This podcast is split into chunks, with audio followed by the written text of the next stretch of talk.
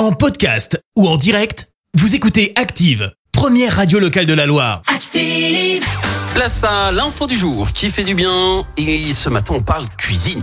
Eh ben oui, qui dit bonne année dit aussi euh, nouvelle résolution. Pourquoi pas celle de cuisiner et en plus en le faisant d'agir pour la planète.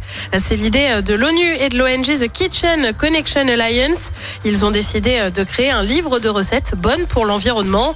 Au programme, 75 recettes élaborées par des chefs, des cuisiniers, des agriculteurs bio, voire des activistes. Euh, Tout est réparti par thème comme le réchauffement climatique ou encore le gaspillage alimentaire. Dedans, tu retrouves pas mal de conseils hein, qui semblent anodins mais pas toujours appliqués, comme prendre l'habitude de cuisiner avec des aliments imparfaits esthétiquement, par exemple euh, pour faire une ratatouille.